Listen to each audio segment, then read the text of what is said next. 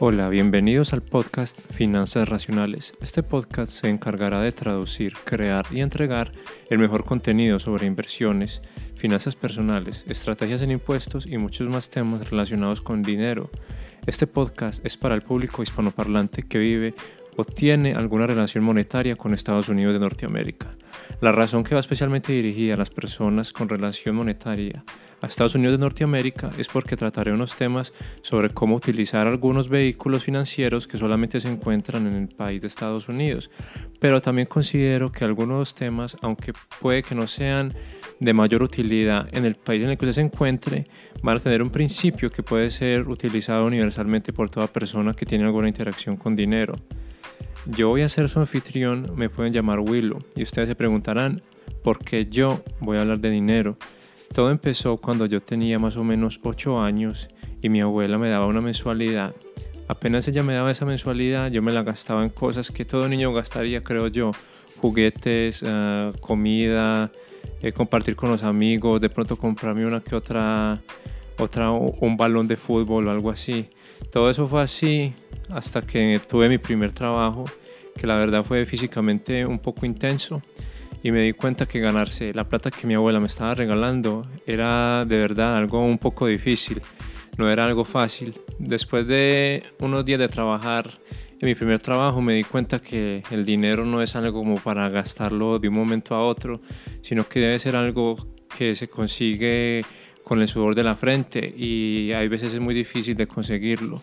Gracias a, al haber tenido un trabajo tan laborioso, me empecé a, a, dar cuenta que el dinero puede ser algo que nos puede entregar libertad, como puede ser tiempo, como puede ser hacer algo que nosotros queremos.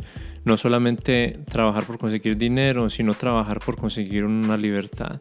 Desde que yo tuve esa realización, empecé a leer libros, empecé a leer blogs, videos, eh, ver charlas, escuchar charlas, audiolibros, desde que yo tenía los 8 años. Hasta que tuve los 16 años me encontré con un libro que se llamaba Retírate joven, retírate rico, de Robert Kiyosaki.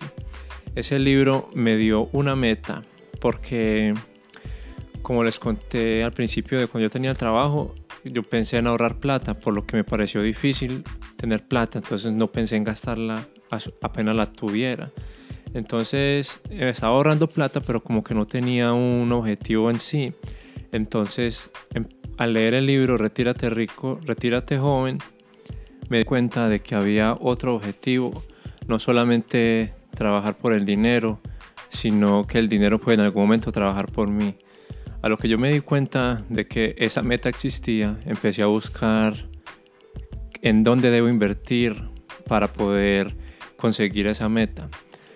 Fue un poco difícil por lo que yo apenas tenía 16 años en, ese momento y me estaba dando mucha dificultad encontrar vehículos financieros que me pudieran ayudar en ese aspecto. Todo fue así hasta que tuve 19 años, que en ese momento me dio la oportunidad de irme para Estados Unidos.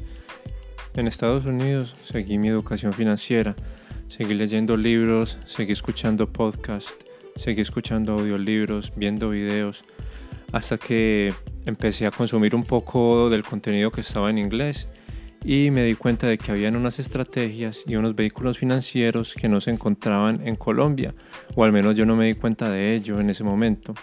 En Estados Unidos fui introducido a estrategias como utilizar los puntos de las tarjetas de crédito para poder viajar de una manera muy barata o gratis, darme cuenta de cómo invertir un poco inteligentemente en, las acciones o en los, o en los bonos, eh, de meterme un poco en ese mercado sin tener que arriesgar tanto.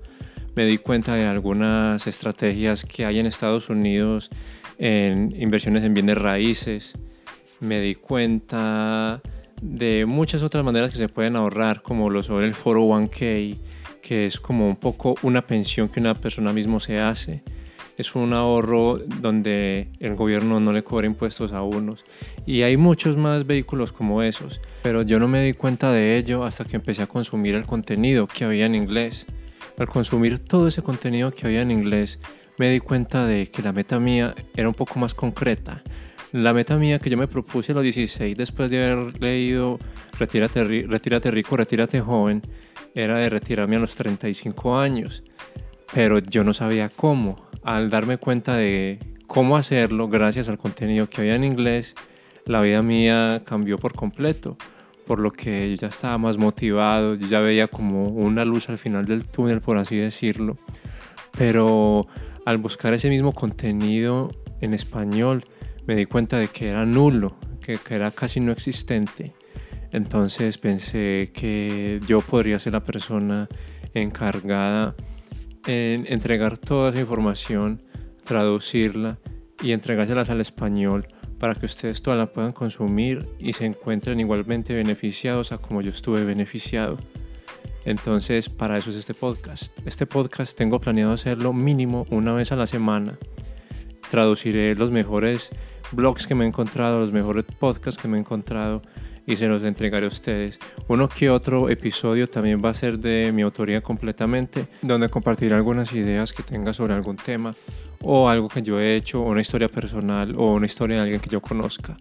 Espero que disfruten este podcast y espero que se encuentren muy bien todos ustedes. Nos vemos en una semana. Chao, se cuidan.